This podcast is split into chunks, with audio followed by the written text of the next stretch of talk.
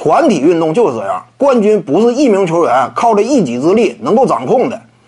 你比如说呀，勒布朗詹姆斯，他倒霉就倒霉在后来呀，生涯中后期，他遇到了宇宙级别的勇士，因为这一点不夸张嘛。勇士队打骑士呀，说白了，牌面上来讲谁高谁低一目了然。詹姆斯吃奶劲都死退，照样白费。为什么？对面牌太整了，两大 MVP 携手，我这块老哥一个欧文，难堪大任，对不对呢？乐福总决赛习惯性萎靡，咋打呀？对面牌太整了，你说这赖詹姆斯啊？说詹姆斯能力不强啊？那宇宙级别的勇士嘛，超级战舰，斯蒂芬库里、凯文杜兰特、德拉蒙德格林、克莱汤普森，后期又来了个考辛斯嘛，你这玩意儿咋打呀？天时地利人和，人家全具备了。集合出来的牌面往那一摆就吓人吗？这就不赖詹姆斯，对不对？没有办法，这个很多东西不是他能控制住的。再比如说呢，啊，拉里伯德、魔术师约翰逊，他俩冠军为什么多？都是在新秀合同期内就拿了冠军了。魔术约翰逊更是嘛，第一个赛季有天勾贾巴尔做他队友，你这玩意儿你。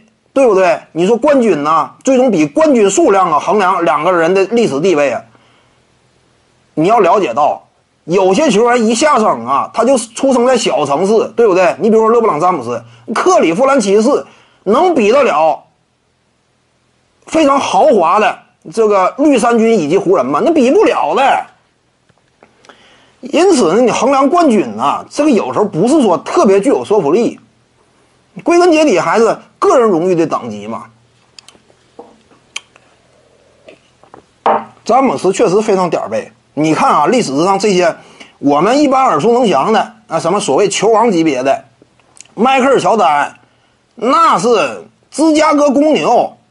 芝加哥公牛我们清楚啊，就是乔丹退役之后这么些年，就算说公牛队战绩稀烂，人家票房每年呢几乎都是名列 NBA 前茅。这吸金能力非常强，这是大城市。那你说大城市的话，你有没有优势？尤其是当年传统媒体时代，那优势大了去了。在你这挣的多吗？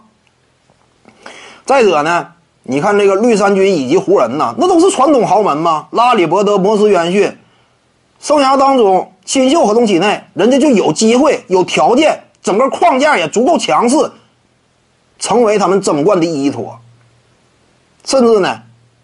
那不夸张的说，科比布莱恩特呀为湖人队效力，对不对？湖人队豪门管理层啊也睿智，操作能力也强。